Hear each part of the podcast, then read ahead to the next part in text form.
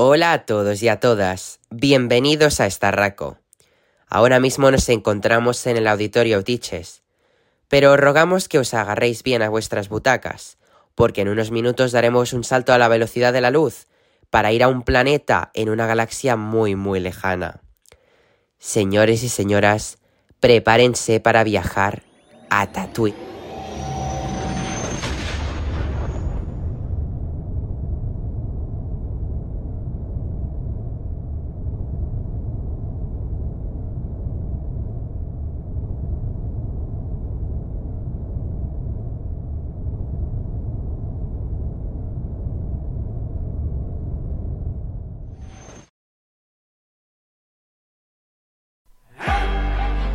Entra Jordi.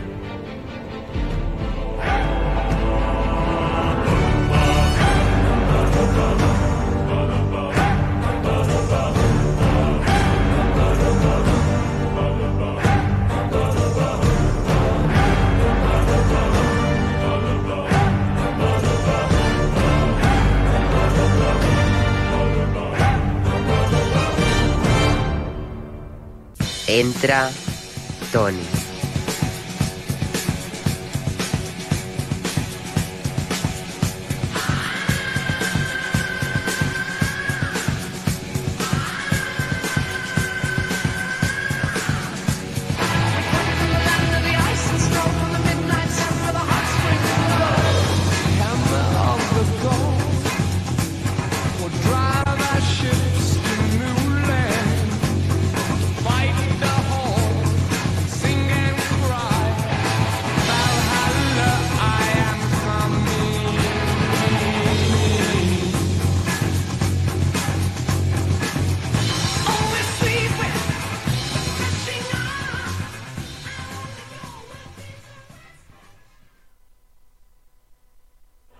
Entra Roger.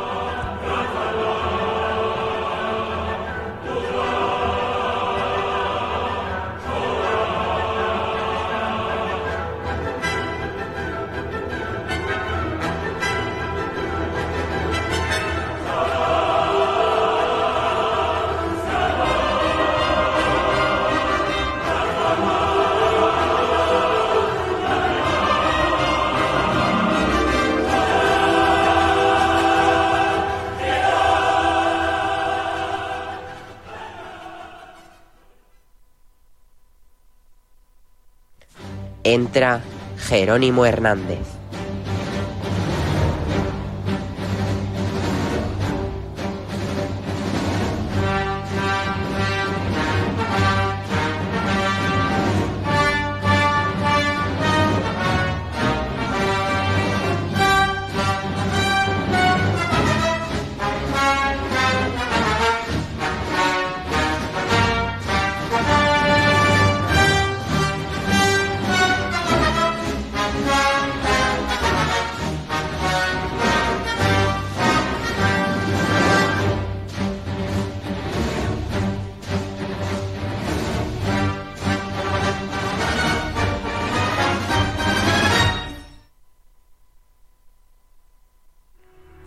Entra Nil Corral.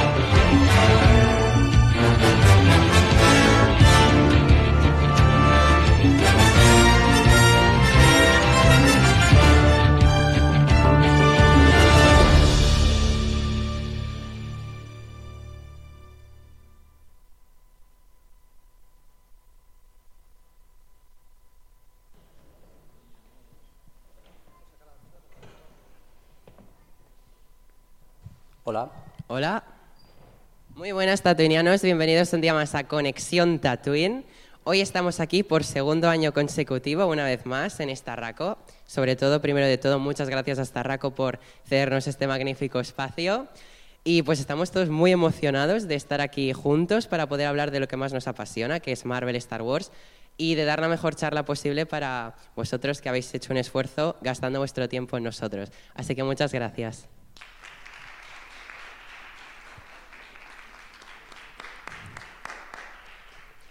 Eh, bueno, un podcast de Conexión Tatooine no se considera empezado sin la intro de Conexión Tatooine, así que debemos pasar a la intro.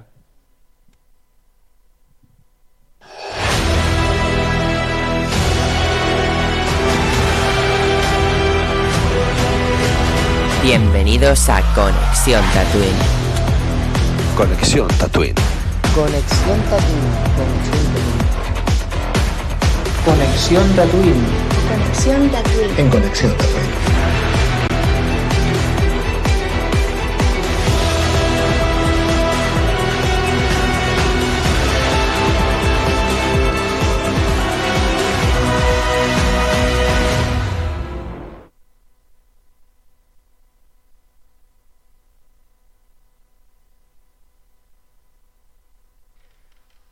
Primero de todo, queríamos dar la noticia de que al entrar ya os hemos otorgado unos papeles con unos números y es que el hangar de Leia, tienda que está aquí con nosotros en esta raco, eh, tenéis un stand el cual lo podéis visitar.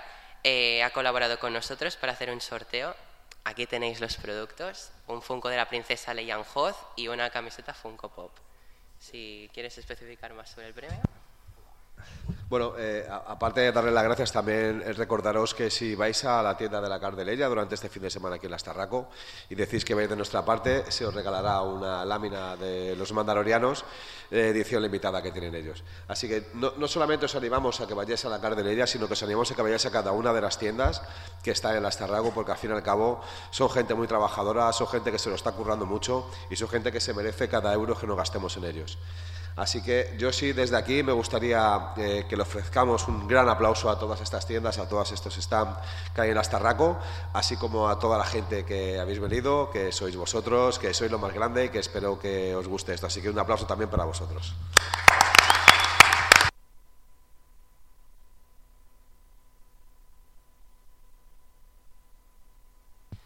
Antes de empezar a presentar a los podcasters de hoy, quería recordaros que nos podéis encontrar en Spotify, en iBox, donde tenéis nuestros podcasts publicados. Y seguidamente nos podéis encontrar en redes sociales, en Instagram, en YouTube y en Twitter. Y creo que es hora de empezar ya. Y voy a empezar presentando, bueno, no, las tiendas colaboradoras de nuestro stand. Sí, de Espadas y Más, Frikipolis, El Hangar de Leia, Freak Shop Salou, Panupli, eh, La Mano del Friki, Free Comic y. ¿Alguna más? y Espadas y más. Creo que no me han dicho. De todas las formas, si quieres, presenta a mí, a esta gentuza, si quieres, no la presentes. Porque para lo que van a decir, te lo puedo resumir yo en casi como en tres segundos. Y pues nada, Jero, te doy paso. Bienvenido un día más a Conexión Tatooine. Esta vez en persona. En persona. Eh, la, verdad es que es un placer poder estar aquí y compartir este momento con vosotros. Para nosotros es muy especial estos, estos momentos. Lo son cada vez que estamos cada uno en nuestras casas eh, grabando y hablando y conversando sobre este mundo friki llamado Star Wars, Marvel y etcétera. Pero sobre todo yo estoy contento no solamente de veros, sino de compartir espacio con, esta, con este pedazo de equipo que cada día me demuestran que son muy buena gente y que algunos más que otros, Tony, lo de menos va por ti. y que, eh, como decía, es un placer. Eh, cada espacio, cada segundo o cada milisegundo que he compartido con ellos en mi vida me ha demostrado, me ha enriquecido muchísimo. En mi vida me ha demostrado de que todavía se puede ser mejor como ellos son. Así que yo doy paso a que sigan hablando mis compañeros. También agradecer a Neil, el gran jefazo de todo esto. Fue la mente pensante, fue el que nos unió. Eh, al final de todo, cuando uno cumple cierta edad, hay que agradecer al César lo que es del César y lo que más le puedo agradecer a Neil es que nos haya juntado en esta gran familia llamada Conexión Tatooine, donde no solamente nos queremos, sino que nos respetamos y que como decía, cada segundo es importante. Así que no os olvidéis una cosa, eh, cuidar mucho de aquellas personas que están a vuestro lado, no os olvidéis de sonreír, que es lo más importante en esta vida, y sobre todo que muchas veces, aunque parezca que la vida vaya mal, siempre tenéis al lado gente, como yo en este momento tengo a esta gente, que te demuestra que hay un camino y hay un camino precioso que continuar. Y como decía Mandarina, hacía mucho no lo decía en un podcast, porque este es el camino. Roger, buenas tardes. A, a mí, a- buenas. A mí se me- siempre se me complican las cosas cuando voy después del poeta urbano de Tatooine, que es Jero, em, con esas bonitas palabras que siempre nos, nos dedica. Pero obviamente no, no voy a no decir lo que ya os ha dicho él a todos, que gracias a todos por estar aquí, amigos, familia, amigos que son familia, gente que no nos conoce de nada, pero les parece interesante que hablemos un rato. Esperamos no decepcionaros. Eh, la verdad es que es un placer estar aquí como siempre con esta con esta gentuza, como dice él, que al final también son familia, ¿no? Esta familia de Tatooine que tantos buenos ratos nos ha dado y nos da. Así que, bueno, es un placer estar aquí. Pocas, pocas veces tenemos la opción de, de hacer el podcast estando juntos. Aquí falta una persona del podcast que no ha podido venir, que es José, que también un, un abrazo enorme para él, que es parte del equipo. Y nada, eh, decir que esperemos que lo disfrutéis, que entendáis que aunque todo el rato me meta con Jero, en realidad es como un hermano y que, que eso, que espero que lo paséis bien. No hagáis mucho caso tampoco lo que digamos, ¿eh? no nos creáis mucho, pero muchas gracias de nuevo por estar aquí. Tony, nuestro Marvelito.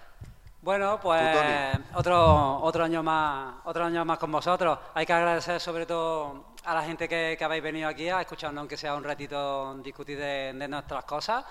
A la gente de, la organización por, por montarlo todo, a las tiendas colaboradoras que, que haciendo un esfuerzo hacen que nosotros podamos seguir, seguir hablando, que podamos seguir juntándonos un grupo de, de colegas hablando de, de, de Marvel, Star Wars y tal. Agradecer a la, a la gente que, que me adoptó como uno más durante en poco tiempo, en poco tiempo sentimos que éramos familia. Y lo dicho, gracias, gracias a vosotros por venir, gracias a Nim por, por hacerlo todo, todo posible, por organizarlo todo. Y espero que os divirtáis, ¿sabes? Si, si me habéis un poquito callado, ¿sabes? Al principio es porque me cuesta arrancar, ¿sabes? Pero... Y el que no me entienda que levante la mano, ¿sabes? Que, que tenemos un traductor aquí. Para, para el año que viene os prometemos que lo subtitularemos en, Que en tenemos, pantalla. tenemos por aquí traductores, traductores muy buenos. Muchas gracias, chicos, a todos por venir. Jordi, Em, nuestra última incorporación en el podcast, un nuevo integrante de Conexión Tatooine. Y pues nada, es un placer darte la bienvenida y a lo grande en persona.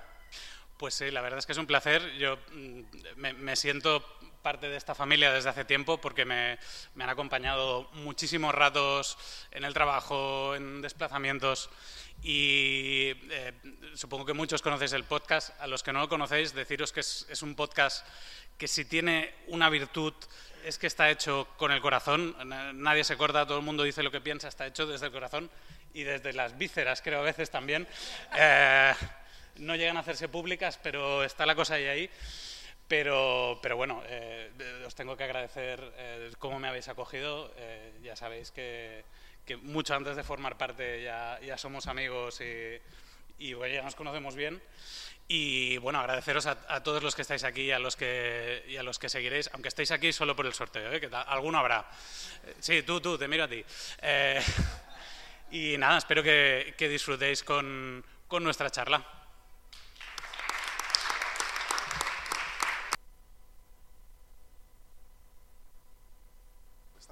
Bueno, pues vamos a empezar a hacer lo que será el podcast, el cual vamos a dividir en dos partes muy sencillas. Un lado Star Wars, otro Marvel. Eh, sobre todo, Tony va a estar muy presente en el de Marvel, más que en el de Star Wars. A ver cuándo te miras las pelis. Y dicho esto, vamos a hablar un poco de lo que será el futuro Star Wars, centrándonos en Mandalorian, que es lo más próximo. Así que si queréis empezar Bueno, a hablar de Mando. seguramente mezclemos el futuro con el pasado cercano. Porque aquí tiene que ser la coalición muchos puntos, que no vamos a empezar a darnos puñaladas. Pero Porque no es un podcast de Star Wars, es- sino es os metéis con Boba Fett, Andor o... Sí, e- e- efectivamente. Eh, Tony de Star Wars. A ver, yo, yo quería preguntaros si aquí dentro de este grupo de gente hay más Marvelitas o más gente apasionada a Star Wars. Me gustaría que levantara la mano a los que sois más fieles a- a- al ámbito Marvelita, de Marvel. Y, y ahora que levantar la mano a aquellos los que son de Star Wars.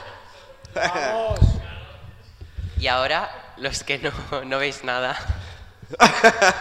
Host- hostia, me cago en la... Esto está sensible. Yo que soy de tocar. Gracias a la persona que no sabe ninguna de las dos cosas y le da igual y está aquí. O sea, es de aplauso, por favor, porque... Bien, ha quedado claro. Ya luego haré la pregunta de Obi-Wan, no te preocupes, Roger. Así que, bueno, empecemos a hablar de Star Wars, de aquello que está por venir, sobre todo de, de, algo tan maravilloso como Mandalorian, que yo creo que todos estamos esperando como agua de mayo, porque fue aquello que nos devolvió la ilusión a todos los fans de Star Wars. Eh, sí, las secuelas eh, son malas, bueno, regulares, yo lo, yo lo entiendo, pero bueno, a mí me gustaron. Es Aún como así- un monologuista, ya veis que habla por mí Sí, directamente. es que como sé lo que me va a decir, dirá, ah, sí, claro, es que las, las eh, secuelas eran muy malas. Pero- menos de un mes a la fecha que estamos hoy. Menos de un mes. Menos de un mes. Estamos embarcados ahora mismo en Bad Batch, que aunque parecía que no, es una serie de animación que está cumpliendo expectativas. Está rompiendo sus expectativas Joder, no lo digas así de claro. porque eran muchas y ha visto que no, La básicamente. temporada está potente, no sé si la estáis siguiendo, pero yo creo que está mejor que la primera, que yo ya me lo pasé bien. ¿A que Sí, sí, Tony? sí, Tony. sí, Tony saca el pañuelo blanco, eso me parece muy bien porque nos es está- bastante chustera, nos- la nos verdad. está ofreciendo Ah, detalles no. bastante importantes. Yo Tiene sigo puntos, pensando tiene- que a estas alturas la primera ya era mejor que la segunda a estas alturas. Sé que, creo- no, sé que nos gustaban los primeros de la, de la primera y os metíais conmigo porque me gustaba el capítulo 4, pero... Pero ¿cómo puedes decir eso estando Omega dentro de los capítulos de los Bad Batch? O sea, el peor error que tiene, que tiene Bad Batch es Omega. Y, y durante los... Salvando el primer capítulo, que fue ese capítulo que era casi una película de la primera temporada, que era una hora y cuarto, quiero recordar, hora y diez. sí, una Salvando peli. eso, los, los siguientes tres, cuatro, cinco capítulos era cagada tras cagada, cagada de la señora Omega, o de la señorita, o de la niña, que te daban ganas de decirla, escucha, si al final te vas a quedar sola.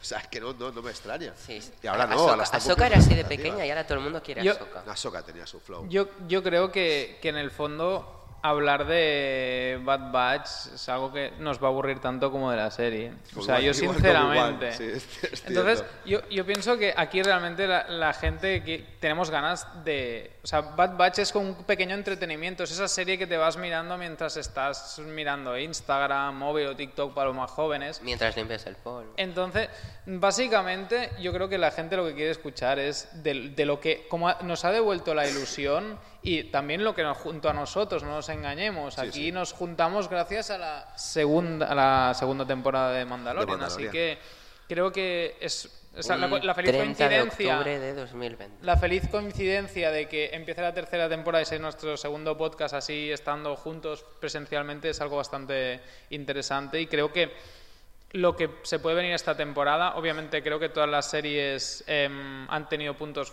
buenos, puntos malos. Desde mi punto de vista, Bad Batch tiene ese síndrome de Boba Fett, que los mejores capítulos son los que nos sale Bad Batch pero eh, lo que vemos ahora Mandalorian, en el que seguramente van a salir, va a salir Mandalorian en todos los capítulos y Grogu pues también en todos los capítulos, creo que es algo que queremos ver.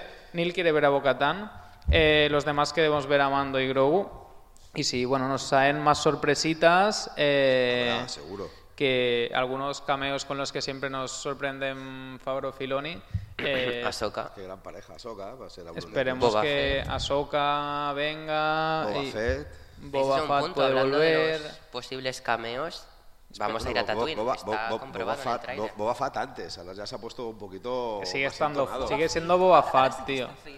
Boba Fett, ahora es más Boba Fett. Yo creo que sigue siendo Boba Fett, pero bueno, no, no, no pasa nada, tío. No, yo soy, yo soy fanboy. Yo soy el fanboy de todo. Yo me lo como todo, me gusta todo. Me gustan los capítulos de Boba Fett, hasta los malos. Sí, sí. Eh, Estoy todo. contigo. Y, pero, pero es verdad que, que Mandalorian, por lo que hemos visto y, y por lo que pinta, ostras, es, es una serie que, que yo creo que nos enamoró o reenamoró, reenamoró. otra vez, ¿no? Mucha gente ha entrado a Star Wars a través de esta serie. Ahora es posible que a medida de que el lore se va complicando, eh, quede gente más excluida, pero bueno, yo, yo creo que también tendremos probablemente más presentaciones de los personajes de Ahsoka, que son presentaciones entre comillas, porque ya los hemos conocido en Rebels, los que, los que la hayamos visto, pero la verdad es que se presenta una temporada mm, muy buena, que va a crecer en escala, que va a crecer en el conflicto y que va a seguir con, con toda esta hilo de, de lo que será el futuro de Mandalor y que también esperamos que nos cuente el pasado reciente después de, de las imágenes que vimos en The Book of Boba Fett de, de la, la Noche de las Mil Lágrimas y demás. O sea que no sé cómo va el hype por ahí, pero por aquí estamos muy, muy ansiosos. De, de- de todas las formas, mirar que hay, hay un punto importante de que la serie de Boba Fett es una serie que se, se ha criticado muchísimo, no la ha criticado él. Sobre todo porque dice, los mejores capítulos son los donde nos aparece Boba Fett. Fijaos una cosa, eh, Obi-Wan no tenía ni uno bueno porque salían todos él. O sea, es que manda... manda Todos buenos, todos pero- buenos. Oye, esto va pero para ti, aparte, ¿eh? pero aparte de eso, eh, que- creo que estamos deseando... No le hagáis caso. Estamos deseando todos ver lo que es la vida de los mandalorianos. Eh, no solamente la vida, sino la historia de los mandalorianos. la de noche de, las hecho- mil lágrimas es algo muy, muy importante dentro del universo de Star Wars. De hecho, el último tráiler ya empieza que vemos un montón de distintas armaduras, rojas, verdes, iremos a Mandalor, veremos esa lucha interna de poder, de mando... Sí, incluso con los emblemas de diferentes clanes de, de, de Mandalor. O sea, yo creo que... Y se verá Mandalor y las ruinas destruidas también. O sea, vamos a indagar mucho en lo que es el planeta en live action, cosa que no hemos tenido nunca. Es lo mejor que tiene toda esta nueva temporada, no me refiero a Mandalorian, sino me refiero a Star Wars, de esta nueva época de Star Wars, es toda la información que nos están dando de muchas cosas que, que los fans eh, echamos en falta. Al fin y al cabo teníamos nueve películas, de las cuales tres son muy buenas y referentes y otras seis son de relleno. Eh, tanto las... Voy a estar todo el rato así como deje de decir tonterías. No, pero es verdad, joder, es verdad. ¿no? Y sobre todo también te hace, al conectar con Clone Wars, hace que mucha gente que no ha querido ver animación por el mismo, porque es animación, quiera verse la serie de animación, solo por Mandalorian. Sí.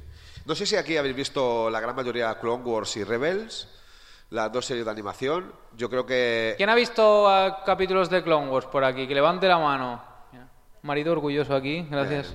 y de Rebels hay menos. Me sorprende.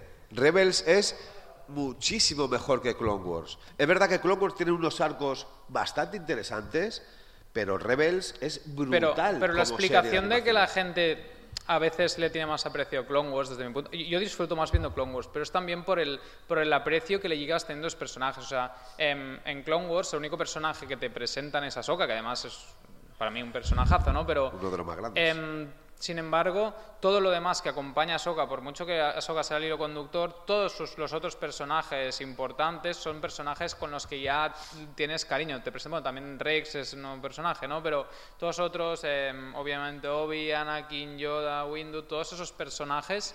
mm, Palpatine, Maul, todos esos personajes que ya conoces y hacen que tú te vayas enganchando a ver esa historia después entre, entre mm, precuelas y trilogía original, ¿no? Entonces, yo creo que obviamente Rebels no, no tiene, o sea, de hecho el único enganche es en el momento en que te pueden aparecer cameos o personajes como Vader, Ahsoka, em, Maul, em, Rex, pero, pero, pero los, los protagonistas en sí no hay ninguno que digas es uno de los que ya le tengo cariño previo. Sin embargo, creo que es una serie que tienes que darle la oportunidad hasta los, al menos la primer, unos 10 capítulos en los que ya entras más bien en esa trama y acabas viendo que es un- una serie muy, muy buena. Es verdad que a mí, por ejemplo, yo me gustaban más los personajes, pero nunca acabé de cogerle el cariño que le podía coger a los otros, pero porque también depende el momento, como hemos dicho siempre, ¿no? el momento en que tú empiezas a ver una saga tu manera de entenderla, todo va a estar vinculado al momento en que te enganchaste a esa saga, ¿no? Entonces hay unos personajes que, que siempre que en- te cuesta más entrar personajes nuevos. Sin embargo, es una serie Rebels, yo la recomiendo que, que- que veáis. Y bueno, Clone Wars, si no la habéis visto, eso... Hay muchos capítulos de relleno y hay muchas listas en internet muy, Demasiados. muy bien hechas que te hacen ahorrarte es- te hacen ahorrarte esos capítulos de C3PO y R2D2 se han perdido en el espacio. Esos os lo podéis ahorrar. O Jar Jar Binks se va de paseo. Hostia, Jar Jar No, Binks era eso es insoportable en el episodio sí, 1, sí. imaginaos en Clone Wars. era- es que hasta. Padme se hace insoportable en Clone Sí, Wars. Pa- Padme pero no- Clone no- Wars tiene el talento de desarrollarse entre dos películas de la misma trilogía y unirte cosas que quedaban sueltas y darle mucho más sentido a lo que pasa. Entiendes muchas más cosas de lo que decide Anakin a convertirse en Darth Vader gracias a ver, gracias a ver Clone Wars. Totalmente. No, y tiene unos arcos espectaculares. O sea, tiene unos arcos en sí. Un- una de las cosas que a mí me gusta de Clone Wars también es que tenga esos episodios, o sea, varios capítulos que te formen un arco, que no sea como otras series. O sea, por, por ejemplo, Mandalorian a veces me ha faltado que no sea como hablamos siempre, ¿no? El tema de que son capítulos episódicos, que cada capítulo, por mucho que una historia como en general, son misiones de principio a fin. Autoconclusivos, exacto, gracias. Y, y en cambio creo que Clone Wars había muchos, o sea, muchos arcos de 3-4 capítulos que que te mantenían ese enganche que, que, bueno, no era qué pasará al siguiente, es, hostia, ¿cómo acaba esta trama? Y eso creo... A, a, mí me encantaría que en Mandalorian, que sé que no lo han hecho así, seguramente lo van a hacer así, pero a mí me molaría que algunos de esos capítulos de, de toda la parte esta de Mandalor fueran así como más no, no autoconclusivos, sí, pero sino... de- Bueno, pero de tiene hecho, una esta trama tercera final. o sea, es- eh, que- No, no, una- hay- o hay, sea, hay una trama hay una de fondo muy, importante. O sea, que tiene en todos los capítulos Total, su peso. sí, sí, Lo que sí, pasa sí. es que cada capítulo luego se, se distribuye en, En en mis- algo en muy particular. Pero esta temporada ejemplo, en capítulo de la particular, rana. Esta la temporada rana, en tío. particular va a tener sobre, se va a centrar sobre todo en Mandalor con pequeñas misiones de lo que será para conseguir cosas para la- lo que sería el final de Mandalor, pero va a haber quizás un poco más de arco, lo que pasa que con mini mini misiones. A ver, yo, yo- yo creo que lo que funciona eh, al final lo, lo continúan y creo que, que esta vez eh, Disney, en este caso Disney o bueno, eh, Favreau y Filonia han descubierto algo que ha funcionado muy bien, que es que es eh, Mandalorian y que ha intentado extrapolar a otro tipo de series como puede ser eh, incluso Andor, que es la más reciente, Obi-Wan o Boba Fett. ¿Que les ha salido igual? Indiscutiblemente no. Es verdad que Andor, fijaos una cosa, es una cosa muy curiosa. Andor ha sido una de las series más valoradas por la crítica y sobre todo por la crítica no friki. O sea, de todas aquellas personas que se dedican a valorar tanto cine y series de televisión, la han valorado de manera muy positiva. Quizá también sea es porque no les ha hecho falta. Sí, joder. Andor como serie es buena, Se, como se rumore- se rumorea que te lo está inventando. Es, es una serie que ha gustado a la gente que no le gusta, que le da igual Star Wars, porque es una no serie de. Star Wars que no es Star Wars. Claro. Hay gente que le gusta Star Wars y ve todo Star Wars y en Andor se dormía cada uno de los capítulos. Hay gente en la sala, Pero por porque no ejemplo. aprecias eh, la, la- No, pero Jero, escucha. Oye, escucha, no utilices el comodín. Ese comodín no se puede utilizar. Ya, ya te lo dije el año Es pasado, como te lo digo del otra público, vez. como bien del público, No se levanta puede mano y utilizar el "Sí, comodín. tío". Pero Andor, no sé si estaréis de acuerdo conmigo, a todos aquellos que la habéis visto, que imagino que aquí sois muchos que habéis visto Andor, es algo diferente. A mi madre Era le gustó, One, heavy. una historia de Star Wars. No tienen por qué salir frikis con espadas láser de colorines. O sea, dejemos ya a la. Guardia Civil que haga su trabajo y deje de, deje de aparecer en las películas de Star Wars, en las series de Star Wars. Yo he aprendido a, a vivir Star Wars sin espadas láser. No son necesarias. ¿Que nos gustan? Sí, vale, bien, está Pero muy bien. Pero no son imprescindibles. Pero siempre te alegra ver una espada láser. ¿O no? no? me digas que cuando viste el tráiler de Mandalorian y salieron esas espadas láser, Pues yo me acuerdo que. Es, la la es, serie- es par- es una parte muy importante de la esencia, tío. Si Bueno, tú te pues en la pasas serie de Mandalorian, cuando apareció Boba Fett, tu- tuve un parraque, me dio, me dio un parraque, porque para mí Boba Fett, teniendo cuatro frases en toda la trilogía, me parecía uno de los personajes más carismáticos y más importantes. Para, para mí de los más sobrevalorados. Sí, a ti te gustaba más Jar Jar Binks. Exa- Pero- efectivamente, grande Jar Jar. Bien, bien, bien, si me parece correcto. No, la, cosa es que, la cosa es que al final, eh, estábamos hablando de las otras series, la, la gracia es esta interconexión que se crea dentro del universo. No, total. ¿Es imprescindible para ver la nueva temporada de Mandalorian? No, pero se disfrutarán más si has visto esos precedentes en The Clone Wars y en Rebels. Porque tendrás toda una serie de información, Pero, una serie de pistas. Sobre todo para ver Mandalorian temporada 3 sin haber visto el interludio de Boba Fett, sí que te pierdes contexto. Eso sí. Y dirás, ¿qué hace Grogu con Mando si se había ido con Luke Skywalker? Ahí entonces Eso es importante. Eso, es- eso quizá ahí hubo un- un- una mala comunicación, porque al libro de Boba Fett le faltaba el título de, de Mandalorian, el libro de Boba Fett. Porque de alguna manera Hmm. Sí. parece algo independiente cuando no lo es. Es totalmente dependiente, como hemos visto, hasta el punto de eso, de que hay capítulos en que eh, Boba Fett no sale, pero sí que esa parte de historia del Mandaloriano es relevante para lo que será la historia de Boba Fett, porque es la conexión que hace. Entonces, al final, Star Wars, un- una de las, de las gracias que tienes es este mundo interconectado en, en intermedia. Eh, los cómics tienen efectos, aunque luego puede interesar cambiarlos en un momento dado para volver a narrar una historia. Y decir que eran mentira. Era mentira, bueno, yo me gusta, me gusta pensar en Star Wars como, como unas crónicas que nos llegan desde hace mucho tiempo en una galaxia muy lejana y que hay distintos autores que nos las explican. Y al igual que los evangelios, hay distintas versiones ¿no? Que, que, que no acaban de cuadrar. Yo veo Star Wars de una forma similar. Alguien te puede dar una crónica desde su punto de vista con unos hechos y otra persona puede contar los hechos de una forma ligeramente distinta. No grandes cambios relevantes, los, los grandes eventos galácticos siempre serán los mismos, pero es verdad que hay esos matices y entonces a partir de ahí cada uno pues, se queda con la versión que le gusta más o con la que esto. Pero conocerlas todas ayuda a hacerse esa idea y además enriquece cada uno de los productos siempre que tiene esta codependencia.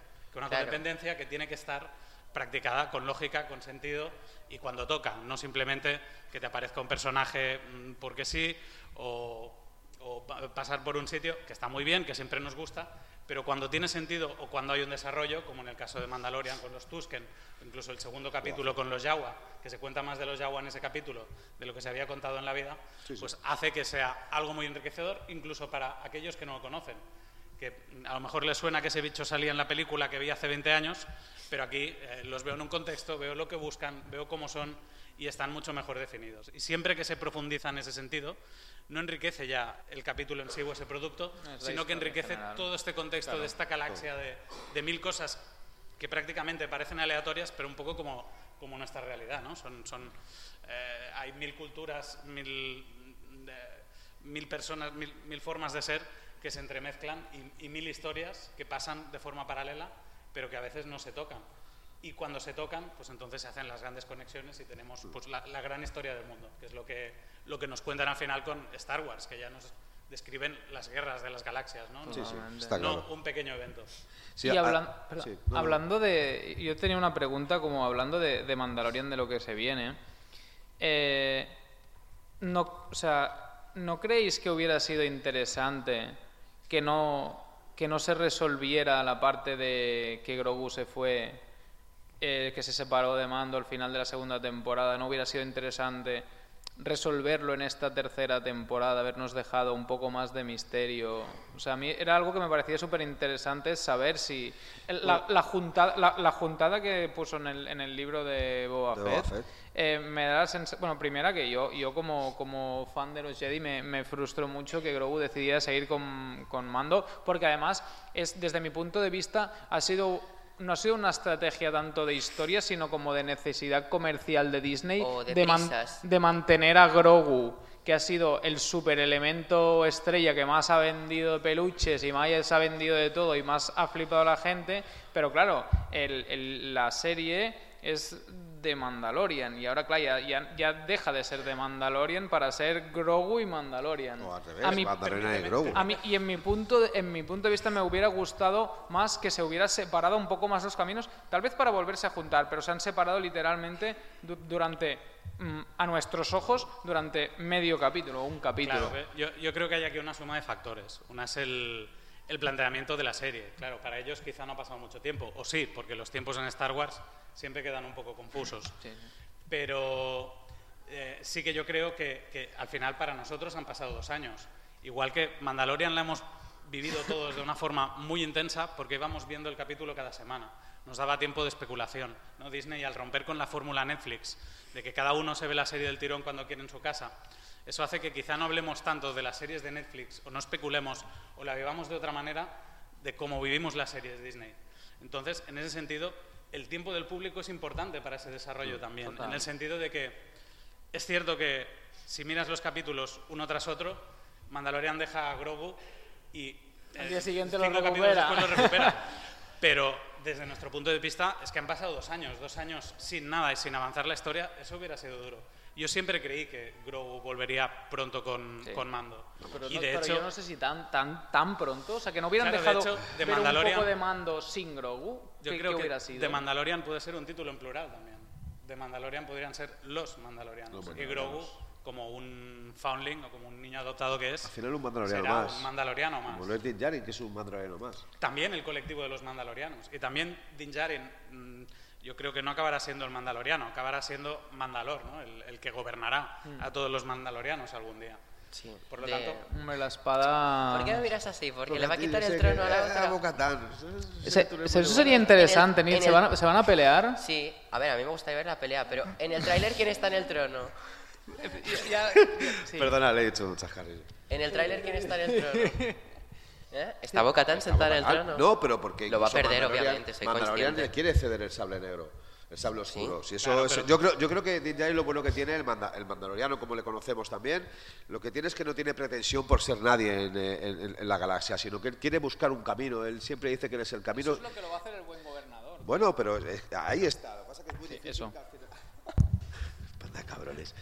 Eh, ya vale, con mutearme, que en el podcast también aquí. Pero que no ha muteado. Dejar no- de rollos. Que no, que no, pero eh, en serio, eh, ya, ya sabemos muy bien lo que pasa en, en- esta galaxia, en este mundo real, do- cuando alguien se dedica a gobernar bien, que es que al final no tiene futuro porque termina olvidado o otra cosa peor. Aún así, a, a coalición de lo que decíais de- sobre el tema de Grogu, yo creo que lo han explicado debidamente con un pequeño episodio eh, de Boba Fett, en donde no sale Boba Fett, y yo creo que es la decisión más acertada. Yo sé que a ti te gustaría que hubiese tardado un poquito más, sobre todo para ver más a Luke y su sable verde. Yo lo entiendo. Que, que- Pero no, no, en realidad, Yoda, en realidad Pero, mi planteamiento ah, no es ese. ¿eh? bueno, eh, Yo lo que estoy diciendo es que me hubiera gustado, no, porque me hubiera gustado más ver a Mando sin Grogu. O sea, no- ya no hablo de, o sea, Pero es que Mando lleva sin Grogu toda la vida. Sí, pero para nosotros no. Entonces, eh, cuando te plantean la serie, a mí me hubiera sido, sido más interesante cómo son las misiones o qué, cuál, cuál es el, el- el camino que toma sin tener que estar pendiente de Grogu. Me, me parecería súper interesante después de un poco más de entrenamiento de Grogu volverse a encontrar, porque a ver, todos sabemos que Grogu tampoco, por mucho que haya decidido el camino de, de ir con volver con mando, no va a dejar la fuerza y eso lo sabemos. O sea, hay esa está claro. esperanza de ese, es de ese mm, bicho de 30 centímetros con la espada láser y con el casco de Mandaloriano. Es una imagen muy bizarra que nos hemos hecho todos. Entonces, esa esperanza Igual aún le está queda ahí. peor, No, el, cuando igual le queda peor el casco que a Omega, ¿eh? Yo te aviso. Cuando se especulaba, El casco de cuando la se hípica. especulaba de que iba a tener una casaca así como si fuese casi medieval, también la gente La decíamos cual en no el hemos podcast. visto porque la lleva por debajo. la lleva Sí. por debajo decíamos en el podcast, joder, que va a ser muy fuerte verle con. Y sin embargo, pues al fin y al cabo la lleva, ¿no? Que Sí. puede ser. Pero si eso pesa como 20 veces más que él, ¿no? Pero él, joder, es sensible a la fuerza, él puede llevar mucho más peso. Va, va Hasta, levitando. hasta, hasta Yoda podría levantar un X-Wing solo casi como ver tres dedos. Pero, porque, pero Yoda tiene 800 años, tío. Tú tienes 50, ¿sabes? Pero respecto a lo... Mira, 50 como él, ¿no? Mira, Pero respecto a lo de Baby callar. Yoda, Grogu, siempre he pensado que tenían prisa para ir a la trama de Mandalorian, Mandalorian 3. No, yo creo que te- tenían muchas ganas de darnos esta temporada que se viene y al tener ganas no querían desaprovechar tiempo de esta tercera y lo quisieron meter en Boba Fett para no tener que poner ese capítulo de la carnicería. ¿Cuántos capítulos eran en el principio de Boba Fett? ¿Cuántos capítulos estaban eh, programados? Al final metieron dos más. Sí, Bo- no, Boba Fett iba a ser 6, pero nos sorprendieron con 7, que es un número siete, feo y raro Bueno, para pero las series de yo, Star yo creo que aprovecharon para presentarnos también el inicio de Mandalorian, que por cierto, el capítulo de, de Boba Fett, donde sale Mandaloriano, donde sale Din Djarin, que empieza, a mí me parece, Y de lo- y sale Boba Fett, me parece uno de los mejores capítulos, una de las mejores partes que he visto de Star Wars, sobre todo porque me recuerda al mejor cine incluso de Tarantino. El de la carnicería. El de la carnicería, me parece brutalísimo. Yo disfruté con ese capítulo. Además, lle- llegué al podcast, yo estaba. ¡ah! Y me dijeron aquello de. Fíjate, te- lo que más te gusta es un capítulo. Yo defendía a Boba Fett. Que no sale Boba Fett. Ay, joder, es verdad. Pero Boba Fett aún así me gustaba. Me ha gustado conocer su vida con los Tusken. Me ha gustado con los Jaguars. Me ha gustado con- ve- verles ahí del Sarlacc. Que fijaos, a todo el que, tenemos conocimiento de Star Wars y Toda nos gusta algo. eh, siempre nos decía, ¿y cómo salió Boba Fett del Sarlacc? Y aquí lo hemos visto y sin embargo, pues eh, casi no nos importó. Fue una escena más donde realmente sí lo sí que nos importante. importó mucho. Porque Sí, no bueno, tuvo el pero- peso pero dramático no fue tan que sumamente llamativo. No, fue no fue para nada épico. estrechito. O sea, No, nos habíamos montado una haber sido más redondo. nos habíamos montado Todos una nos paranoia épica que y de saldría de la arena nada, con tío. el jetpack, pero al final salió con la mano medio Muy la verdad es que fue, eso fue muy poco épico, pero es verdad que, lo- o sea, el, el punto que te doy es en el momento en que apareció Mando en Boba Fett, ahí sí fue cuando todos, o sea, nos levantamos literalmente del sofá y empezamos, o sea, eso fue Sí, no, fue brutalísimo. Un fue momento. uno de los mejores momentos de Star Wars. Aparte, yo, yo entiendo que hay un, un motivo práctico muy obvio, ¿no? O sea, estamos en, en la etapa Disney, hemos tenido dos tipos de productos de Disney: los que se han hecho rápido y los que se han hecho con tiempo y bien Kenobi. pensados. Claro, Mandalorian. de, Ma- de Mandalorian fue un producto bien pensado. Sí. Pero si hubieran tenido que darnos una temporada solo un año después, les faltaba ese tiempo. Sí, sí. Y el- al final el libro de Boba Fett fue una burbuja de aire Darte para la poder aguantar la pizquita de- esos dos de- años, darte la pizquita de Mandalorian de lo que tenían Sí. clarísimo que iba a ser y poder desarrollar como Dios manda eh, toda la trama mandaloriana. O sea que yo creo que tenemos mucho que agradecerle a esta serie porque nos dio el, el- el entretenimiento o el, el- el caramelito, no sé. El, Sí, el Mandalorian en el- 2.5, sí, sí. no, en el concepto de entremés, ¿no? Del, del teatro de- el, el teatro antiguo, ¿no? Que tenía el entremés entre los, entre los actos. Yo lo veo como un entremés y creo que en ese sentido funciona bien y es, es muy útil para darnos ese caramelito, para darnos ese avance de la historia Total. y el nuevo contexto, la nueva nave. Y, y creo que eso, gracias a, a esta serie que se hizo rápido y mal, quizá, en, en algunos aspectos, nos permitirá que The Mandalorian 3 esté a la altura de las expectativas o más. No, ciertamente. Yo, Eh, yo- quería- que es- o sea, en ese punto sí que Boba Fett nos ayudó a, a darnos esa, esa, esa punta de, hostia, ¿cómo vamos a aguantar tanto tiempo sin Mandalorian, no? Y desde luego ese, ese- esos dos, tres capítulos en los que Mando nos deja ahí como, vale, ya tenemos un poco de, de vidilla para aguantar. Pero también creo que es momento de que el compañero Iron Man Opine- eh, opine de opine- algo. ¿Tú qué opinas de todo esto? Que mola mucho. Entonces, yo creo que es momento, ¿no? De Sí, saltar a- de, que- de hecho que mm, ya llevamos bastante rato, nos queremos de torturar. Espero que os lo estéis pasando bien, pero hay que, eh, que hablar un poco de Marvel. Antes vamos a hacer un poquito ronda rápida. ¿Qué ¿Qué, piensan ellos? qué pensamos que queremos ver y todo esto? Y pasamos a Marvel. A cerrar Star Wars. A cerrar Star Wars. ¿Qué esperas de esta tercera temporada? De un Yo- poquito del futuro de Star Wars. Hombre, yo lo que quiero de Star Wars es que no se acabe nunca y que nos den cosas eh, buenas, que entre medias nos den cosas quizá no tan buenas, pero, pero yo creo que, que Star Wars hay que quererlo con lo bueno y con lo malo, siempre hay que buscar la parte positiva y creo que nos han dado mil alegrías ya en, en los últimos años y yo les doy mi voto de confianza y, y mi dinero cada mes también a Disney. No, no, totalmente. O sea, muy de- Ah, ¿tú, tú qué- qué opinas de como conclusión de Star Wars? Bueno, yo opino lo mismo que Jordi, que, que siga habiendo productos, porque mientras haya productos de Star Wars, seguirá siendo este podcast la casa de Star Wars y, y estamos entretenidos. Oye, y mientras haya podcast de, de Star Wars, veré pelearse a estos dos, que, que en sí es lo que mola, ¿sabes? Vale, eh, bueno, pues para acabar Star Wars, yo.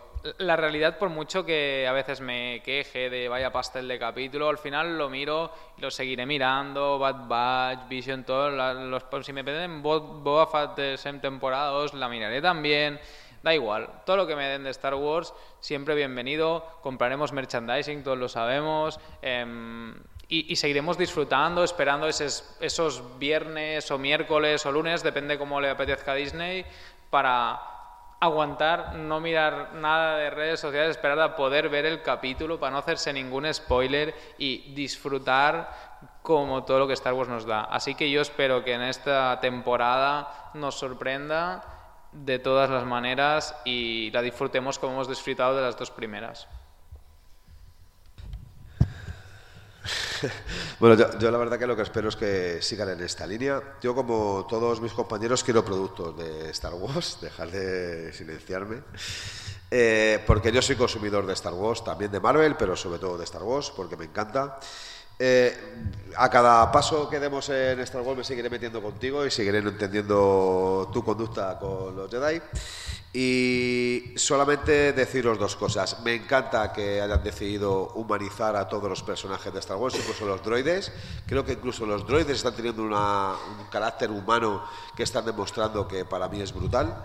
Y como última frase es que, como siempre digo en estos últimos podcasts, abajo el imperialismo del Consejo Putrefacto Jedi. No le hagáis caso, siempre hace tonterías. Bueno, yo espero ve- ve- ver, a Bocatán. Ya, podemos empezar con Marvel, que ya has dicho. Sí, ya he dicho la tontería. hemos dicho todo lo interesante. No, y un poco, no sé, un cambio de Sabine de cara a Soka, a Soka y, ¿por qué no un Throne postcréditos o algo Thrawn- así? Thrawn tiene que salir sí o sí. Dicho Este esto, año. Boba Fett también saldrá, estate tranquilo porque vamos a ir a Tatooine, sale en el trailer Tatooine. Le tengo como cliente en mi despacho. Tony, ¿quieres dar la inauguración a Marvel con el próximo estreno que es en dos semanas? Ant-Man. Sí, bueno, antes de nada quiero, quiero decirle a Dani que si se quiere tapar la oreja porque no, no ve tráiler, no ve, no, no ve nada de lo nuevo para cuando vaya al cine pues encontrarse todo, todo nuevo. De hecho, la vez que fuimos a ver Spider-Man entró con los ojos tapados que no quería ver ni el cartel. Entró así, tal que, tal que, tal que así. Pues Sí le puedes decir que en la próxima película sale Ant-Man sí, sale Ant-Man, sale. Y, Y la avispa, y la avispa. y la avispa. y se pone chiquitito también. ¿sabes? La mejor. Bueno, vamos a ver, vamos a ver el multiverso en todo, el, el- el multiverso no, no tanto el multiverso, sino el mundo cuántico. Vamos a ver el mundo cuántico en toda su, en toda su plenitud. Nos van a desarrollar cómo suceden las cosas y yo creo que, que nos van a explicar también un poco las normas de las normas de la mierda que he dicho ahora mismo de No, de... Del tiempo de Marvel. de- sí, de- del universo cuántico. Nos van a explicar un poco las normas del universo cuántico, nos van a explicar también un poco las normas de los viajes en el tiempo, que claro, nos han puesto que sí, que es muy bonito, que podemos viajar a- al tiempo, en el tiempo y tal, pero yo creo que nos van a dejar claras las normas y, y el procedimiento de cómo sucede el viaje en el tiempo, las normas, lo que puede hacer, lo que no puede hacer, ¿sabes? Está claro que lo que dice Scott Lang, ¿sabes? En la película de, de Endgame, o sea, que mientras no nos encontremos nosotros mismos y no, ¿sabes? Dice, oye, que esto no es como regreso al futuro, que, que es una tontería, ¿sabes? Yo creo que nos no- no- las normas, nos desarrollarán un poco qué es el universo cuántico y sobre todo nos presentarán eh, más a lo grande al villano de la saga, que yo creo que es súper interesante, creo que es un pedazo de villano, de que va a ser incluso Mira, Dani, cómo se te los incluso, incluso más grande que Thanos, ¿sabes? Porque, porque en los, en los cómics es un déspota. Además, van a jugar mucho con el tema de las variantes de Khan, ¿sabes? Que a mí me parece una cosa súper interesante porque no todas las variantes son iguales, ¿sabes? En Loki ya vimos una, de hecho. ¿Cómo? En Loki ya vimos una variante de En Khan. Loki vimos, claro, vimos una, una variante de Loki que, que era, que era más bien, más bien otra cosa. Pero, pero sí, una, una variante de Loki. Te explican, te explican un poco lo que ha pasado con el tema de, de- del multiverso y tal, pero ahora en Quantum Manía, yo creo que lo van a desarrollar más a lo grande y nos van a dejar claras las pautas estas que digo de, de cómo va, de cómo van los viajes en el tiempo, las normas y tal, porque claro, nos lo ponen un poco a grosso modo, nos van a hacer entender mejor cómo va cómo va todo este concepto, porque yo creo que el tema de los viajes en el tiempo va a ser importante, porque ya también se ha, se ha rumoreado que también los cuatro fantásticos se van a desarrollar en los 60, que se van a quedar, se han quedado ahí atrapados pero que vuelven a la realidad, tal que cual, ¿sabes? Y también nos van a desarrollar un poco esto, ¿sabes? Para que entendamos mejor cómo va el tema de los viajes en el, en Yo el es que, tiempo. espera, Ant-Man, una cosa que quería decir rápido a la peli es que no he dejado de ver trailers de Marvel. O sea, me veo el primero, el segundo, los grandes de Super Bowl, así, o eventos, y ya está. Pero esos teasers no me los veo porque con Doctor Strange me vi toda la peli con los teasers. Y yo siento que con los dos trailers que he visto de Ant-Man, ya me he visto la peli. Totalmente de acuerdo porque Marvel sí hace algo que ya se han quejado, ¿sabes? Aparte, aparte que ahora se ve, no, no sé si alguien del público lo, lo tiene más claro que yo, se ve que no puedes poner en los trailers algo que no va a pasar en la película. ¿Sabes? Como que han capado... como ¿Qué es que lo que hizo con. Endgame? ¿Qué es lo que hizo, por ejemplo, con... Pues con eso es triste? ¿no? Porque, o sea, me- a veces da la sensación, o sea, yo estoy de acuerdo que a veces es mejor que no hagan trailers, como por aquí alguien estaría de acuerdo, porque al fin y al cabo las pelis de Marvel, yo creo que en general ya sabemos que vamos a ir a verlas, o la gente que no, se le da igual el tráiler, porque si no ha visto las anteriores no va a ir a verla porque no se va a enterar de nada tampoco. Además, no sé, de- yo a pesar de eso, digo que desde mi punto de vista yo no tengo ahora mismo una motivación extrema en, en todo lo que es Marvel. O sea, yo creo que a mí, después de la... O sea, toda, toda esta fase 4, me, em, si echando a un lado Moon Knight, que sí me gustó, y obviamente Capitán América... bueno, Falcon and the Winter Soldier por mi aprecio Capitán América. Por favor. Y, y, y sin- bueno, y, y parte también Wakanda Forever, creo que tiene tintes interesantes. Pero ah, yo estoy bastante desmotivado del, universo Marvel. Creo que es. Supongo que teníamos el hype tan grande con todo lo que fue hasta la fase 3 y todo, todo el tema de los Avengers. Y yo hasta necesito volverme a enganchar porque por ahora mis ansias están volcadas a, a Star Wars, la Claro, verdad. tú date cuenta, tú date cuenta que lo que han hecho en el, en el tema de la pandemia y hasta hace muy poquito, la, la fase la fase 4, ¿sabes? Han sido sobre todo series, producto nuevo, animación, que ahora se sabe que la animación no le van a dar tanta caña o la van a dejar, ¿sabes? Han sido más que nada series y, y animación, alguna película como Viuda Negra, Taspi y demás, pero ha sido, ha sido sobre todo animación, ¿sabes?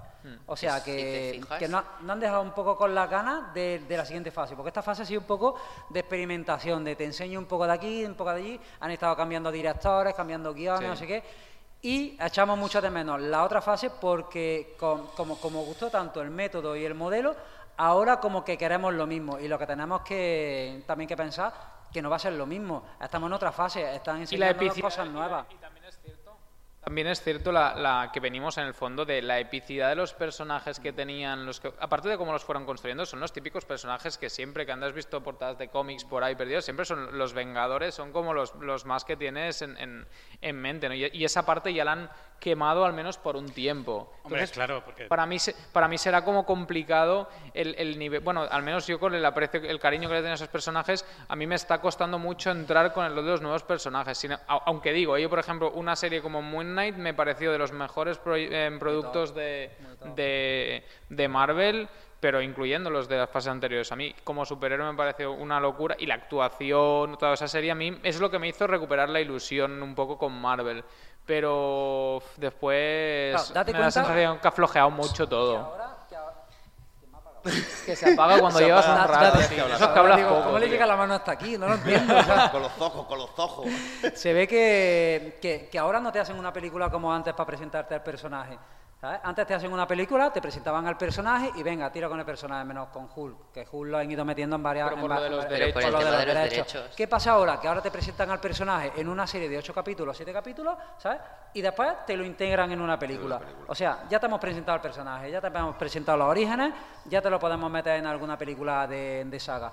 Como pasa con Moon Knight, como, como está pasando con, con Miss Marvel, ¿Y ¿sabes? Moon Knight dónde Pero lo no van a tenéis, meter? no tenéis la Eh, con, sensación... lo- con Midnight Sun. ¿No tenéis la sensación de que están yendo un poco, por lo menos, o dando palos de, ciego o un poco a la deriva con, con el tema Marvel? Porque, mirad, una de las últimas películas donde yo vi un tráiler que me, me- me flipó muchísimo fue Doctor Strange 2, que tiene un pedazo de tráiler brutalísimo. Pero que te y- desvela la peli. ¿Eh? Te desvela la peli. Sí, pero es que aparte luego vas al cine, te coges tu cuenco de palomitas, eh, señorita, señorita, el, el cubo más grande eh, y una Coca-Cola de 20 litros, para mí solo, que necesito dos horas de disfrute.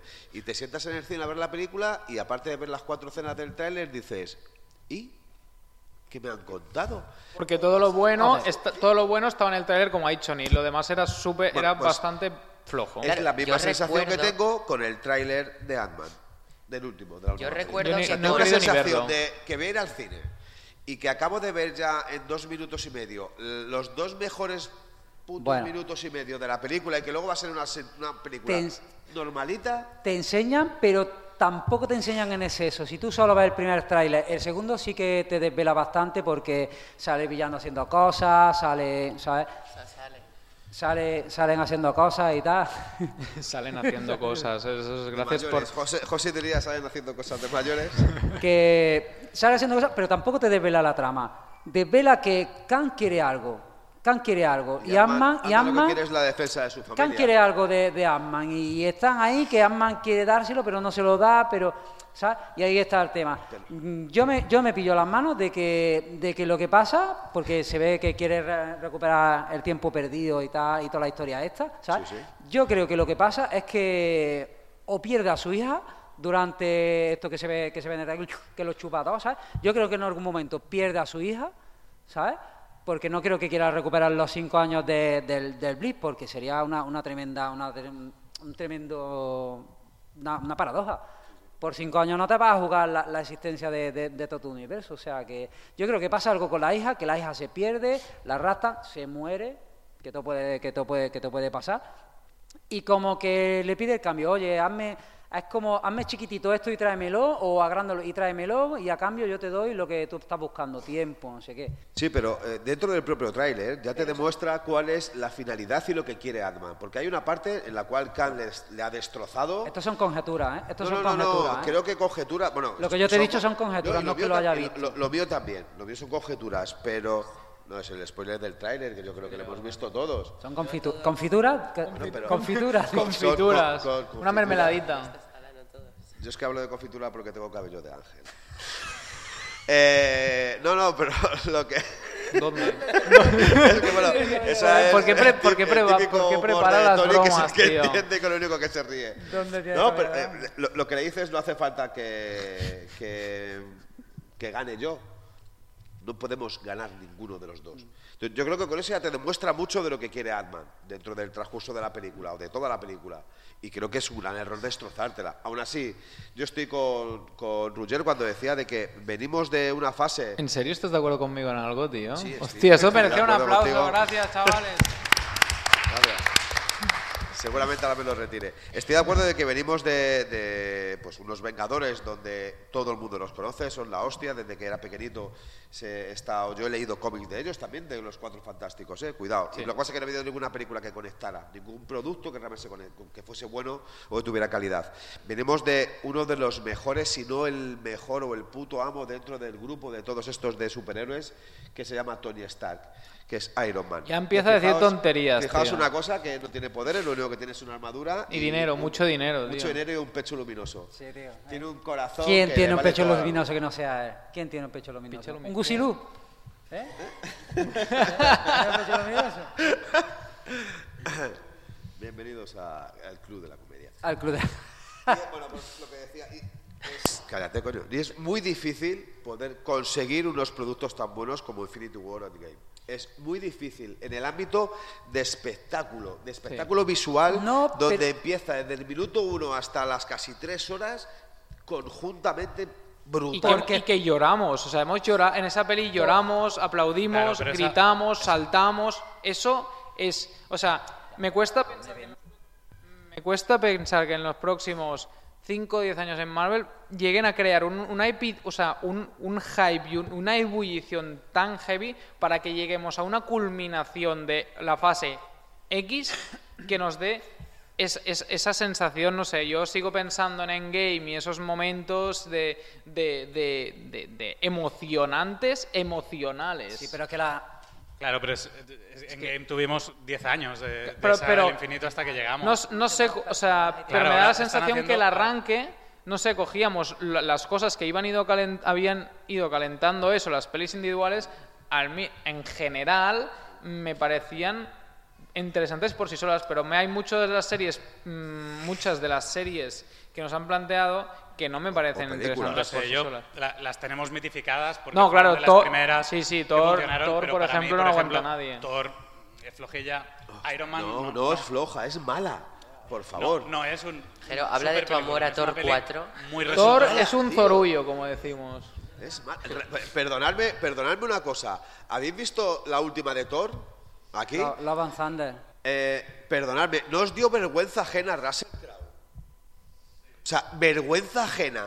A mí me dio Dices, vergüenza ajena pagar la entrada. Yo- o sea, yo lo en que general creo- por la digo, película. es un detalle como de muchos. Yo lo que dices, creo que el por Taika favor. Waititi este no debería dirigir una película de Thor más en su vida. Si lo peor de todo es que dicen que le van a dar un producto de Star Wars. Ya, ese es el pero miedo. ¿cómo es posible que le den a este personaje un producto de Star Wars? Que haga- cágatele ñeco si quiere. Tú date cuenta. Deje en paz a no- Neonatila. Este tío tiene dos de, la- de mis series favoritas ahora mismo, que es eh, Lo que hacemos en la sombra, que es una de vampiros costumbrista, Bien. y luego tiene una de piratas, que se llama Nuestra bandera significa muerte, que si no la habéis visto, la, Jojo la recomiendo. Rabbit. ¿Eh? de Jojo Rabbit es un peliculón. Pero que, sí, pero que siga lejos, Que se ¿no? quede ahí, de- pero que no Star Claro, él, es un buen director, y lo que Star pasa es que Wars. es verdad que se le fue de las manos, o intentó hacer algo que es un poco error, que es coger una saga muy mítica, muy dramática, e intentarle cambiar el tono cruzándolo con otra cosa, que es un poco lo mismo que hizo Snyder, de coger Sí. eh, el regreso del, eh, del Caballero Oscuro, eh, más la muerte de Superman, y intentar explicar dos de las historias más, más míticas de Batman en 20 minutos y, y 15 minutos después. Entonces, la historia de Jane Foster es muy interesante, bien explicada, pero de la forma en que lo presentaron no era. Porque dices, "Mm, ¿qué, qué quieren hacerme? ¿Llorar? ¿Reír?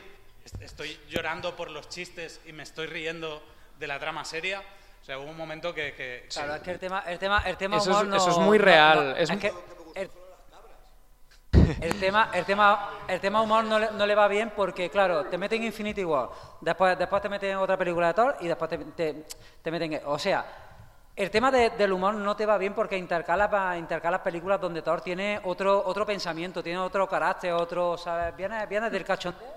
No, y, Pasa Infinity War, y en la pro- y en la propia peli de, de Love and Thunder, en sí es lo que decía, cuando te, te intentan, te, pre- te presentan a Jane y, bueno, te, te ponen a Jane que está siendo la nueva Thor, que, pero que se está, se está muriendo, no sé qué, y tiene, te hace pasando una escena en la que te intentan hacer llorar, pero aún no, no puedes llorar porque este personaje ha estado desaparecido de la saga, no estás empatizando otra vez con ella, entonces no te tiempo ni de volver a empatizar, te dicen que está ahí, que, que- que se, se va a morir, sin embargo, al siguiente es un gag de, de Thor. O sea, es como que no sabes si es una peli que te quiere hacer reír o llorar y no acabas haciendo ni uno ni otro porque emocionalmente no conectas ni con la parte graciosa ni con la parte triste, desde mi punto de vista. Sí, sí, Aparte de presentarte a un personaje que te dicen, o estamos renovando todos los, como todos los, yo qué sé, nuevo Iron Man, pues la Riri, nuevo Capitán América, Falcon, etcétera. Todos te los van cambiando. Sí, pero, te y Thor- presentan un nuevo Thor que y se Thor muere en la te peli. presentan el nuevo Thor que dices, hostia, cómo mola. em, na-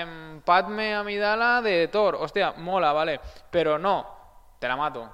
No, no sé, Bueno, a mí eso me quedé como, ¿por al qué? Final, al final ella en los cómics acaba volviendo, ya no es Thor. es Ah, bueno, ya sabemos que nadie se queda muerto pero si no quieren, Nadie, pero- nadie muere del todo en los cómics nunca, el, ¿no? tema, el tema que han hecho bien eh, ahora es, es abrir el tema del multiverso, que yo creo que te da una, unas opciones infinitas. Y que, y que, fíjate lo que te digo, cuando acabe toda la, toda la fase y esto, yo creo que en algún momento harán un reset, ¿sabes? Hombre, Hará- yo creo- harán un reset y presentarán otro Capi América, presentarán otro Iron Man, presentarán a otro, a otro Thor. Yo creo Pues- que en algún momento Pero te los están Pues fíjate- presentando hará, como hará nuevos. un reset. Que ¿sabes? yo lo que espero es que eh, llegue ese momento de que hagan el reset, pero que antes de que hagan ese reset, Mira, vuelva otra vez, por ejemplo, Robert Downey Jr. de, Ahí, de ahí Tony Stark, donde te quiero ver. De Iron Mira, Man. Hombre, Yo- yo pero desde eso es un aquí- regalo que te lo van a dar en Sí, porque la última. dentro del multiverso, sobre Voy a todo dar en- una en el multiverso cuántico, pueden volver y Bueno, hay, pueden... hay- Pero hay como cierto, cameo. Hay cierto TVO que se llama Siempre Vengadores, que es una historia donde Khan reúne los Vengadores de distintos momentos históricos. Reúne un, un Capitán América en su peor momento moral, eh, con un Capitán Marvel del futuro, eh, juntado con eh, un hombre hormiga y un chaqueta amarilla, que es el mismo tío, pero en, en dos momentos en que su pinza estaba en,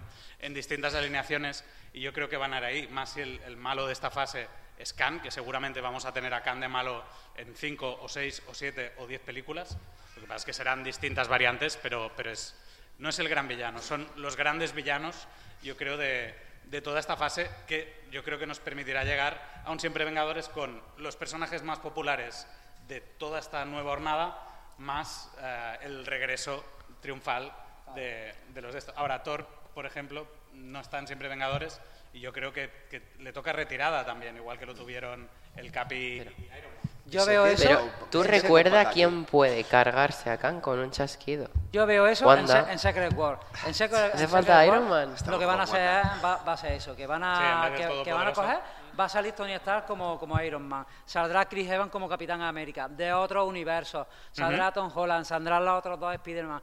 Y va a ser en el evento que vamos a ver a todos los actores ahí juntos, ¿sabes? De diferentes universos. Claro, pero- Yo creo que será la última vez que lo, que lo, que lo veamos, que va a ser... Pues que será- no tarde será- tan- que no tarde tanto en llegar, tío, porque si no se hace dura la espera, la y- y verdad. que- Y, que no la dirija Waikiki. No, yo creo que la- Bueno, pero paciencia, paciencia, pero yo digo, yo creo que también las películas fueron en, en- en aumento No, y- no, y, ese vínculo claro, a través de calentando. pelis- Pero Jordi, yo sé que yo, so- yo que soy una persona que critica un poquito las primeras películas de Capitán América porque me parecen un poquito flojas, Un poquito, un poquito, un poquito no lo pone a París. bastante. Ya, pone a re- se caga así, encima de ellas, hace casi un poquito empezamos ahora. todo esto con Claro. uno de los mayores truños de Marvel que es Eternals. Que es que es mala de cojones. Pero bueno, eso va a gusto. Ahora que no está José, Ahora que no José, está José. José, te queremos, Eternals es un tuyo. pegaría. José, que le había pedido que nos mandara un vídeo, ya que no ha podido venir, le vamos a proyectar. Vale, ahora, ahora lo proyectamos, No, que ya no, estamos no, casi no. acabando. Vídeo no ha habido. Ah, no, ha habido Ah, no te lo he mandado. Bueno, en yo, yo os hago de José. Hola, soy José, soy de Murcia. Eternals es la mejor película que se ha hecho en la historia. Ya está. Y ya está. Ya está. No, y te sacaría un libro. Y me saca uno, pero el libro libro mejor lo dejamos. por- sí. No, el libro mejor lo dejamos. Lo, lo que decía, José, te queremos. critico mucho a Eternals porque me parece una película bastante mala. Podía, No, haber, sido, podía haber sido una gran película, sobre todo en este nuevo inicio, y fue Pero muy mala. ¿por qué dices Pero que Eternals yo- es mala si te gusta Boba Fett? O sea, o sea, A ver, Bueno, bueno, bueno, vale, vale, voy a, voy a cambiar. Eh, Bueno, Eternals me parece mala, salvo por Salma Hayek, que desde aquí que sé, que oportunidad. la conozco, me sigue en redes sociales. Salma, te amo, que aquí te esperaré siempre, toda mi vida. Aunque la- mi la- mujer no esté de acuerdo, pero yo te esperaré siempre. La, la serie de la, la película de Eternas también la tienes que tomar un poco como un trampolín, porque te presentan los Eternos, te presenta El John Nieves del... a, sí, a Eh, Dark Knight. Dark Knight. sí, que Knight, nos a- devolverá a- a, lo cósmico y a, a lo- Dark Knight, exacto. Te presentan varias cosas que son súper interesantes para el futuro de la saga. O sea, la, la tomamos como una película mala, pero a lo mejor tendríamos que tomarla como una película trampolín. Te has hecho daño. ¿sabes? La tienes que tomar como una película, como una película trampolín, ¿sabes? Te digo, porque... O, o tramposa, cogiendo las primeras letras. Tramposín, un poquito tramposín. Yo creo que te la tienes que tomar un poco de ahí de trampolín, porque también se está rumoreando que lo mismo el Adamantium sale de, del coloso este que está, que está congelado y tal, No, pero es interesante si- porque te van dando ciertos insights que luego te pueden servir, pero como película en sí flojea. Claro, pero por otro lado, es que estamos experimentando un, un crecimiento de lo que es el universo Marvel y el universo Claro, super- sí. superheroico muy bestia. Es que te lo con tomado pequeños personajes, pero, pero que serán clave. Cuando veamos, por ejemplo, a Miss Marvel, que se une a la Capitana Marvel y Marvel. a, y a Mónica Rambeau en The Marvels, que yo la espero, pero a mí me, me- me encanta Capitana Marvel, por ejemplo, y le tengo muchas ganas. Me lo he pasado bien con la serie. Pero tenemos también un problema de expectativas, que queremos que cada semana nos estén dando un endgame. Y cada semana nos pueden dar un endgame. Es lo, es lo que pasa, que tú vienes de una película de evento y lo que, lo que haces es comparar esa película con los productos que te están ofreciendo. Oye, que sí, que las series son flojitas, pero son flojitas porque tendemos a comparar. Bueno, no pero- dejan de presentarte un personaje. Claro, pero son buenas presentaciones, son completas, te enteras bien del personaje, lo ponen en contexto. Aparte que te muestra un mundo muchísimo más rico y variado de lo que hemos tenido hasta ahora, que teníamos una serie de héroes eh, blancos, hombres heterosexuales también, Sí, sí. y que también el, el introducir toda esa diversidad, yo creo que también eh, normaliza y acerca los superhéroes a, a- a muchas realidades. No sé, mm, yo creo que cada serie mm, también es verdad que, que se ha definido con, con un target mucho más concreto, ¿no? Igual que Miss Marvel busca un público más joven, tenemos a Hulka eh, que busca un, público más femenino, pero si tú mm, has leído She-Hulk, ya has vivido esa rotura de la cuarta pared, ese es- es- humor. es así, así, en la es la comida esencia es del personaje. Ahora, si te esperabas Hulk, super tralla y acción Ya, y que luchara contra Thanos, eso no lo vas a tener. No, no, pero no es un problema de la serie, es un problema de expectativa. Por lo tanto, yo creo que poquito a poco están trabajando Lo muy bueno, bien el mundo. lo bueno de, de She-Hulk es que creo que, que a partir de ahí van a sacar el tema de, de planes Hulk. ¿Sabes? Por Porque ejemplo, van a jugar con el que- tema de que, de que se va a sacar Otra- y otra después cosa. vuelve, oye, este es mi hijo, que el hijo no sabemos lo, lo que No es. quiero ser el malo, chicos, pero... Estoy hablando con mi colega. Ya, Jordi. por eso, pero es hora... eh, eh, quería apagarte el micro porque quería ser respetuoso por una vez contigo. Por una. Pero es, es- va siendo Bueno, ya, bueno, bu- bueno, esto, esto- esto es lo último. Lo, lo de Hulk, plan de Hulk, súper interesante. Un cómic, evento ¿eh? Que, que es súper interesante y que por fin nos va, a, cont- nos va a contar una historia real de Hulk, teniendo a, a Hulk como protagonista y en Marvel Sí, otra una cerveza y unas olivas. Quema Waititi y que es una pena, porque también es, es muy buen tebeo que con Ragnarok eh, casi se lo queman. No, no, a ver si podemos recuperar. Bueno, y creo que es la hora de- del sorteo y quería llamar a... Primero vamos a despedir nosotros, ¿no? Hablamos de despedida de Marvel. Sí. Sí. Sí, mejor. Bueno, despedida de Marvel y en general de, por nuestra parte del podcast, ¿no? Sí, si queréis hacer... Sí. Y va a venir nuestra mano inocente en breves. Cerramos el podcast. Perfecto. Eh, Jordi, ¿quieres empezar tú despidiendo? Bueno, pues eh, nada, ya para despedir, espero que no que lo hayáis pasado bien, que compartáis opiniones, que, que os hayamos animado a, a seguir los productos de Star Wars que quizá os habéis perdido para prepararos en la próxima saga. Eh, si no conocíais el podcast, yo os, os encomiendo a que no sigáis hasta ahora y bueno, agradecer eh, mucho a Starraco, a los compañeros y sobre todo a vosotros que, que habéis venido aquí a que os diéramos la chapa eh, por aguantarnos. Y nada, paso, paso el turno. Muchas gracias por venir. Bueno, yo quiero empezar, yo quiero empezar la, la despedida con una disculpa. Me quiero disculpar con Dani porque el pobre está siempre no atento a los, a los spoilers, a los, incluso no, no mira los pop, no mira el merchandising, no mira Pero, nada. ¿dó- ¿Dónde se ha metido también, eh? Para que no, eh, es que es familia, tiene Porque, que estar aquí, porque ¿eh? lo hace todo sea por la familia, ¿eh, Dani? Y le tengo que pedir disculpas a Dani porque, porque ha, estado, ha, estado, ha estado sufriendo, está con los, con, con los oídos tapados. Y después agradecer a vosotros, gracias por aguantar la chapa, gracias por aguantarme a mí y a mis compañeros. Os estamos muy agradecidos de que, de que hayáis llenado la sala. Lo, lo- lo que falta es que se han tenido que ir, vamos. Muchas gracias, seguid escuchándonos y solo recordad el sorteo que tenemos, que tenemos vigente, pasaros por el stand y, y hacernos una visita a lo que nos hayáis estado. Muchas gracias por estar aquí. Bueno, como han dicho mis compañeros, muchas gracias a todos por haber venido. Eh, sobre todo también dar las gracias a, a los dos compañeros de cada uno de mis lados por, por seguir compartiendo momentos como este con vosotros por muchos años más. Y espero que os lo habéis pasado bien. Y si alguien no nos conocía, ya sabéis, seguidnos y escucharnos mucho. Los que hayáis venido este año y lo, y- y lo habéis pasado bien, volvemos el año que viene, espero, y traed más gente y así podéis decir, es que yo el año pasado ya estaba. Entonces eso mola más, siempre habrá más buen rollo. Entonces, así que nada, em, gracias a todos de nuevo por estar aquí, a mi familia y a todos vosotros, ¿vale? Em, esperamos el año que viene, espero. Venga, Jero.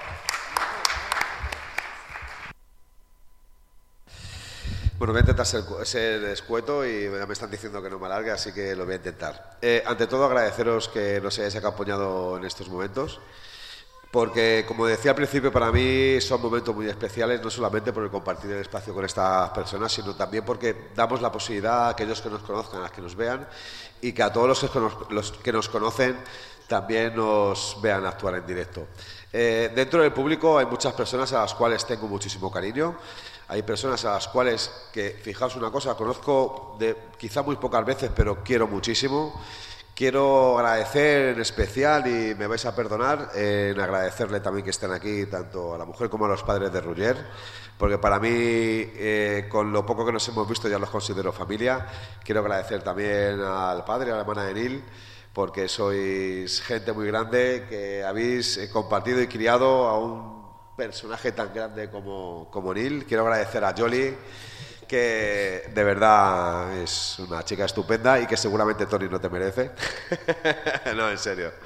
Y, y dar también en especial a nuestro compañero, también de vez en cuando nuestros compañeros Joan Marc y Dar Segador, que un aplauso también para ellos que vienen con nosotros de vez en cuando a Pozas a compartir nuestras locuras y todos los momentos. Y nada, que os queremos muchísimo, que el año que viene estaremos aquí, que ojalá haya muchos productos de Marvel y de Star Wars. eh, y que por favor yo solo pido una cosa, en la próxima película de Guardianes de la Galaxia, que se carguen a Drax. No quiero volver a ver a Bautista. Se, se- se ve que. se- Así que muchísimas gracias, os queremos y seguirnos, Conexión Tatooine, ya lo sabéis.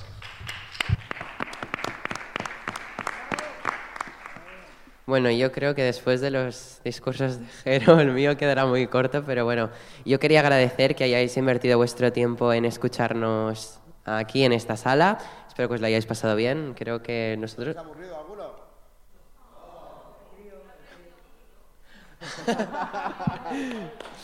Eh, dicho esto, decir que os quiero un montón, sois mi familia y bueno, eh, creo que es hora de llamar a nuestra mano inocente, Jesús del hangar de Leia. Un aplauso, por favor. Que aprovecho para agradecerle a Jesús toda la super disponibilidad, incluso fue el que nos propuso la idea de, de hacer también, aparte de, la, ri- de participar en nuestra rifa, de que hiciéramos también, en el, de ofrecernos eh, colaborar también en el sorteo del, del directo. Así que muchísimas gracias. Esta, como decíamos, el hangar de Leia y Conexión Tatooine es una conexión supernatural que va para colaboraciones para largo tiempo. Gracias, Jesús. Eh, bueno, primero dar las gracias a Conexión Tatooine eh, por contar con el hangar de Leia. Eh, os cuento un poquito, bueno, nosotros somos una tienda de reciente creación, apenas llevamos un año. Eh, es más, hace un año estuvimos también aquí en Estarraco, eh, fue de nuestros primeros eventos. Comenzamos estando en eventos y online y recientemente en Málaga, porque bueno, somos malagueños, somos de Málaga. Eh, hemos inaugurado una, una tienda. Entonces, bueno, cuando vayáis hacia el sur sabéis que estáis invitados, sabéis dónde podéis pasar. Y, y bueno, pues...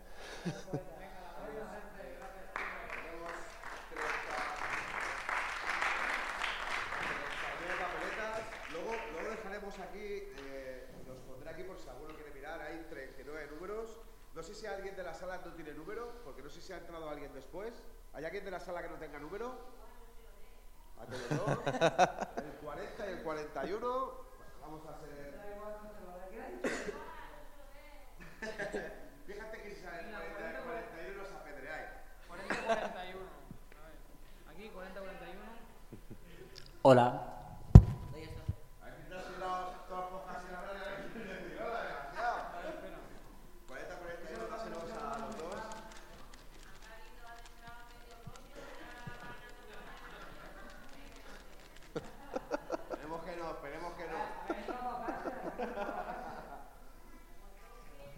Bueno, Jesús, Muévelo bien, o vete la mano, revuelve bien, por favor, y, los honores. y saca un numerito. Suerte a todos. De todas las formas, a que no le toque, mañana estaremos también en el estadio. Estamos haciendo una rifa. Un euro de la pelota que es brutal, ¿eh? Los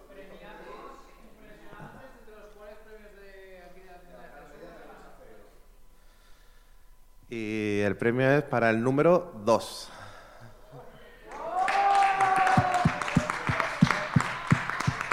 Sube a recoger tu premio.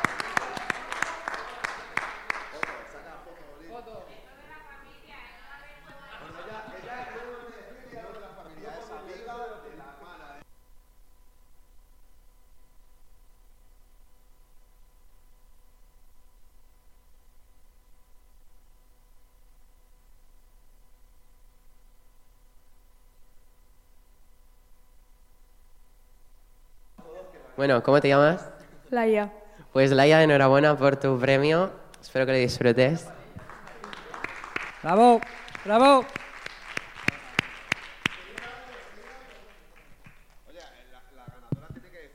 Eo.